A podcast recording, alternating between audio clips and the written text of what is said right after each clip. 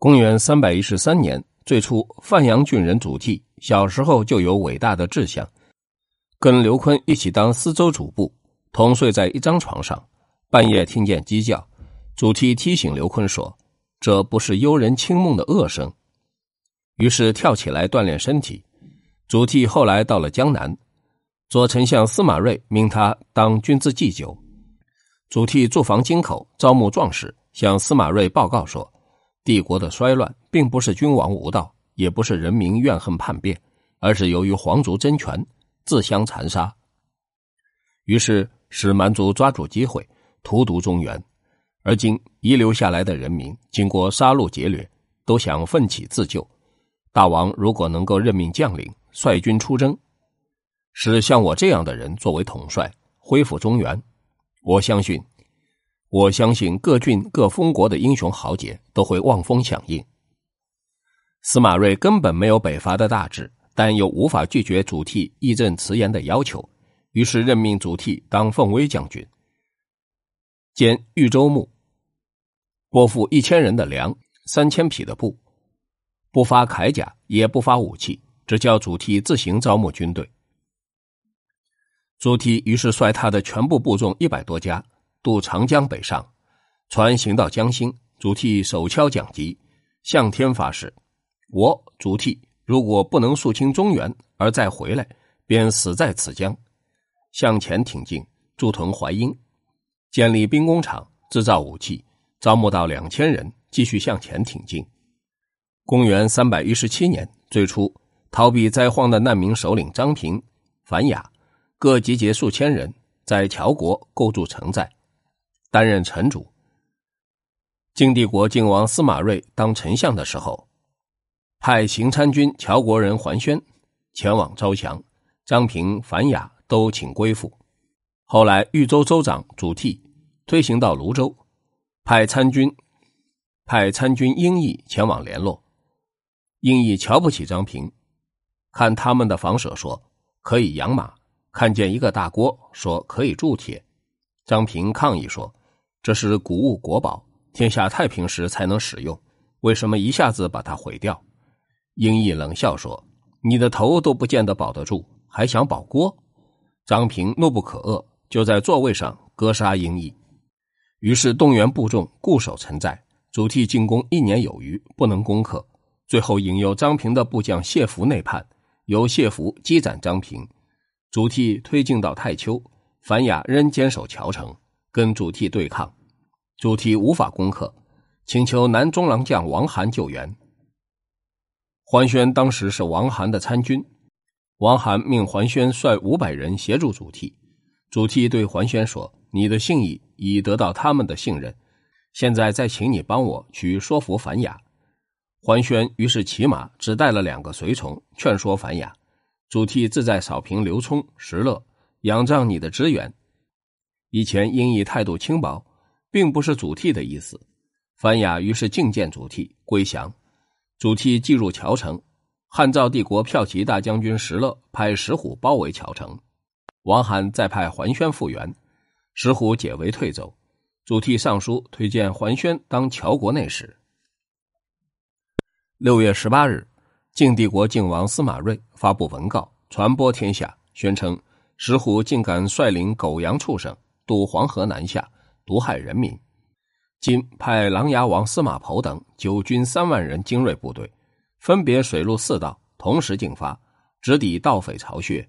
九军接受祖逖指挥，但不久遭司马剖返回建康。公元三百一十九年，最初。彭碑曾在首领陈川，自称陈留郡郡长。晋帝国豫州州长祖逖攻击难民首领樊雅时，陈川派他的将领李头协助祖逖。李头奋勇作战，建立功劳，祖逖待他很厚。李头每每叹息说：“能得到这样的人来当领袖，虽死也没有遗憾。”陈川听到这话，恼羞成怒，斩李头。李头党羽冯崇，率领部众投奔祖逖。陈川越发不能忍受，对豫州各郡大肆劫掠。祖逖派军攻击，陈川战败。夏季四月，陈川献出训意，投降汉赵帝国赵公石勒。晋帝国豫州州长主替攻叛将陈川据守的潼关。汉昭帝国赵公石勒派石虎率军五万人救援，在浚邑会战，主替兵败，退屯梁国。石勒再派部将陶豹率军进入潼关，主替退回淮南郡。石虎把陈川部众五千户人家迁移到襄国，留陶豹守潼关。公元三百二十年夏季六月，晋帝国豫州州长主替的部将韩潜跟后赵帝国将领陶豹分别据守陈川从前所在的潼关。陶豹驻屯西城，韩潜驻屯东城。陶豹由南门出入，韩潜由东门出入。两军僵持四十天之久。主替把泥土装入布袋，假装是石米，使千余人护送进入韩潜营垒，叫几个挑着真正十米的孕妇故意落伍，停下来在道旁休息。陶豹军袭击追逐，孕妇落荒逃走。陶豹的士兵很久以来就陷于饥荒，得到十米之后十分高兴，但也立刻警觉到晋帝国军粮秣丰富，士饱马肥，霎时间变为恐惧。后赵帝国将领刘业堂率领武装保护下的一千头驴队运送粮秣给曹豹，朱棣命韩潜跟另一将领冯铁在汴水北岸阻击，全部俘获。曹豹无法支持，趁夜逃走，驻屯东燕城。主替命韩潜挺进到封丘，对曹豹施加压力。冯铁驻防二台，主替驻防封丘、雍丘，不断向后赵帝国出击。后赵帝国沿边各据点陆续归降主题，后赵帝国疆土日益缩小。之前晋帝国中原地区各将领，河南郡郡长赵固，古东海王司马越部将上官汜，四州州长李据，颍川郡郡长郭沫，内斗激烈，互相攻击。主替派使节奔走调解，说明祸福的道理。最后大家都愿接受主替的节制。秋季七月。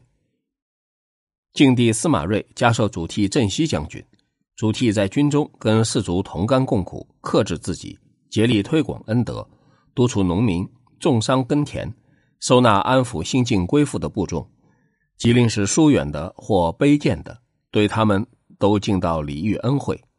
黄河两岸人民的自卫补在，从前有派人质到后赵帝国的，主替允许他们亲附两方，并且不时派出军队。向他们发动假的攻击劫掠，用以证明他们并没有归降晋帝国。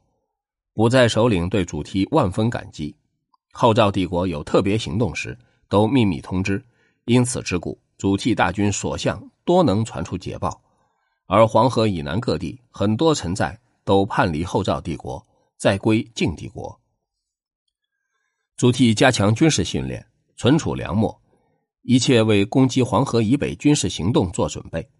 后赵王石勒感到忧虑，于是命幽州州政府重新整修主题祖先和老爹的坟墓，并指定两家居民负责守护主家的墓园。石勒写信给主题，请求互相派遣使节及通商贸易。主题不写回信，但默许双方通商贸易，仅税款的收入就超过田赋十倍。主替的衙门官童建击斩新蔡郡郡长周密，投降后赵帝国。石勒斩童建，把人头送给主替，说：“叛官逃将，我最仇视。将军痛恨的事，也正是我痛恨的事。”主替深为感激。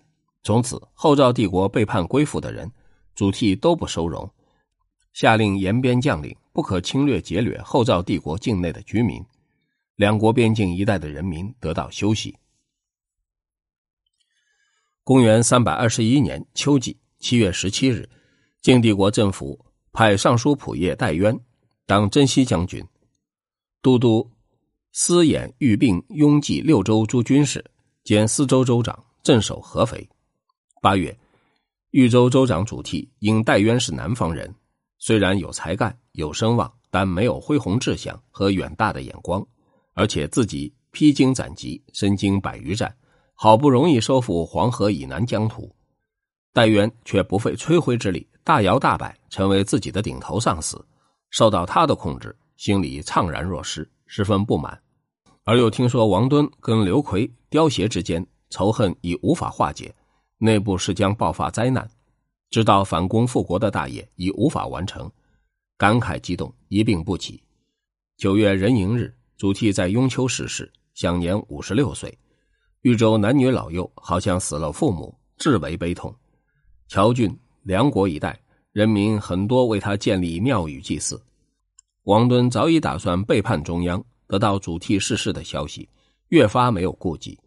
冬季十月壬午日，晋帝国政府任命主替的老弟主约当平西将军、豫州州长，统御主替的部众。主约没有统御能力，部众开始对他疏远。最初。范阳郡人李产逃难南下，投靠主题。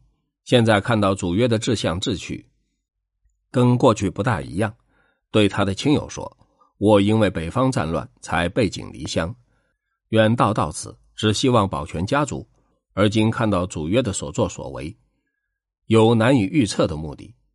我在名义上跟主家有姻亲关系，更应该早做打算，不要使自己陷入不义的漩涡之中。”你们不可以贪图目前的安乐小利，而忘了未来的危险。